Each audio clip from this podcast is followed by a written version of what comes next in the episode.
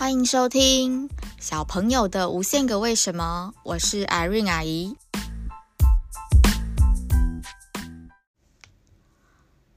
剩两个礼拜就要过年喽，趁着农历新年这个欢乐的气氛，这两周啊，阿姨想要插播来分享一本很有意思的讲述欧洲历史的书。但是大家不要紧张，因为它的笔触很轻松又很诙谐。这本书的书名就是《听说勇者才有资格吃孔雀》。是麦田出版社所出版的，作者是李路。它是一本讲述呢欧洲历史，刚才有讲过嘛。然后啊，它的年代大概从中世纪到十九世纪的欧洲历史。作者他的专长是在欧洲的法国艺术收藏史，所以法国的部分会占的比较多。今天呢，这一集首先就要来聊书名。你是不是很好奇书名为什么勇者才能吃孔雀？这是开玩笑还是真的？还是你有想到金门的孔雀大餐？但是听说新闻描述是说没有特别好吃啦，硬硬的。前几个月啊，Irene 阿姨跟我的小孩子们呢，在 Netflix 看了一部动画。叫做拥有超强技能的异世界流浪美食家，主角是从现代的上班族穿梭回去，类似像中古世纪欧洲那样的环境。然后他那时候穿梭回去就有一个名字叫穆寇达，他身边跟了一个从魔菲尔。我记得 Netflix 好像翻译成菲里尔，反正 whatever，他长得很像魔法公主里面那只很帅气的山神动物。那他的。技能超强的，为此我还查了一下什么是从魔，因为阿姨不太玩线上游戏。它是好像是类似魔物或者是怪物之类的，反正总之它不是神，也不是人，也不是一般的动物。那菲尔跟木寇达沿路就狩猎很多魔物，可以去卖给屠。屠夫，然后换得金钱。然后因为菲尔技能超高，所以他狩猎到很高等的魔物。然后那个魔物长得很像是《山海经》里面那种特殊动物，比如说有长角的啊，然后或者是又有脚又有翅膀的，还会喷火之类的。这就是可以追溯到啊，中世纪的时候，欧洲人其实不缺肉吃。诶，我们以肉当然是也有很高级的肉类，没错。但是从平民到贵族都可以大口吃肉，而且大口喝酒。是直到十六世纪的宗教战争跟气候变化之后，可以吃的肉变少了，而且饥荒也出现。我们现在很熟悉的那些什么马铃薯啊，其实在中世纪的时候，它是。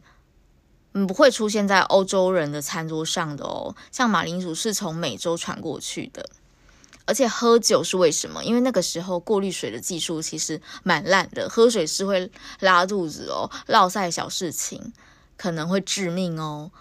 所以喝酒反而是很安全保命的选择。但是当然啦，也有分比较过滤出来就是比较渣渣比较多、比较低阶的那种酒，就会给农民、工人或者是穷人喝。那高等经过经年累月，像我们现在就是会买那种啊、很高级的放好几年的洋酒，这种呢就是上层社会贵族才能喝的。还有哦，为什么要吃孔雀？孔雀在那个时候是跟天鹅一样，都是高级的肉品。中世纪的人是会吃各种可以狩猎得到的雀鸟，例如像百灵鸟啊，还有像是丹顶鹤这种。我们现在不会想要拿来吃的鸟类哦，它们吃法也很不一样。像在这本书就是有记载到这个东西，所以才用这个来当书名宝宝。我在想，他们呢，就是这是 VVIP 才可以专属的孔雀盛宴。当时啊，有一幅画叫《孔雀誓言》，它是勃艮第宫廷的。画家叫做让沃克林，他受到十四世纪的法国诗歌叫做《孔雀誓言》或者是孔雀的祝福启发，然后他就描述了一幅，就是一群很崇拜亚历山大大帝的男男女女，然后他们聚集在一个漂亮的，可能一个某个贵族家的餐厅，然后他们要把这个孔雀呢，要怎么样？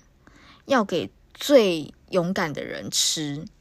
那要吃之前有很多仪式。当时呢，那幅画就有铺白色的桌巾，在当时是很高级，而且炫炫耀那个领主大人他的财力跟权势，而且还有一些一般人看家里看不到的高级的杯盘。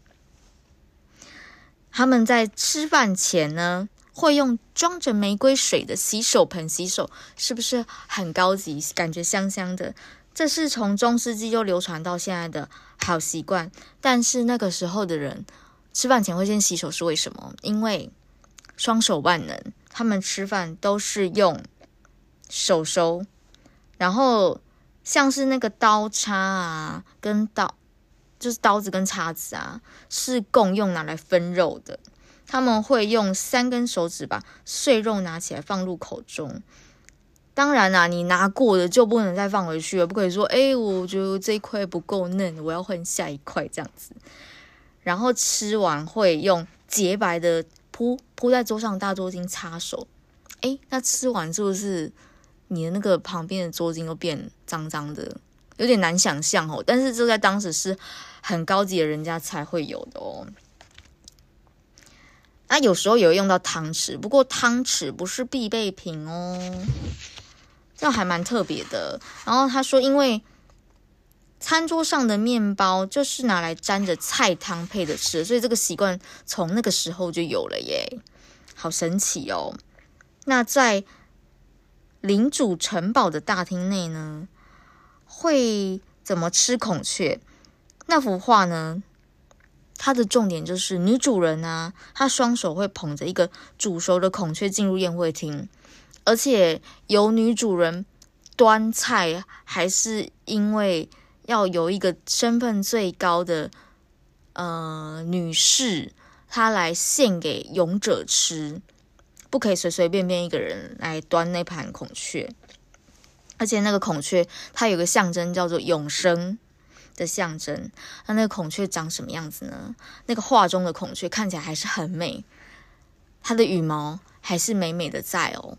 那你仔细想想就很奇怪，煮过了怎么可能那么漂亮？因为他们是把孔雀肉跟香料一起调味蒸熟，然后呢，那个羽毛啊，当初有先保留下来，所以那个羽毛是没煮过的哦。然后那个肉蒸熟了，他再把毛皮覆覆盖上去。嗯，我在想那个时候的人啊。肚子都还蛮用的吼，难怪勇者才可以吃。所以带领大家的那个孔雀吃孔雀的那个勇者啊，就会在那个会那个宴会当场啊，就会立誓说：“我今年要做某一个壮举，我要干一件大事。”然后呢，讲完之后，他就跟。在场的嘉宾分食完那只孔雀，好特别哦。然后呢，李璐呢，他还有说，除了煮孔雀之外啊，处理白天鹅的方式也是一样的。你白天鹅被端上桌啊，你也是会看到它的美丽的白羽毛还盖在上面。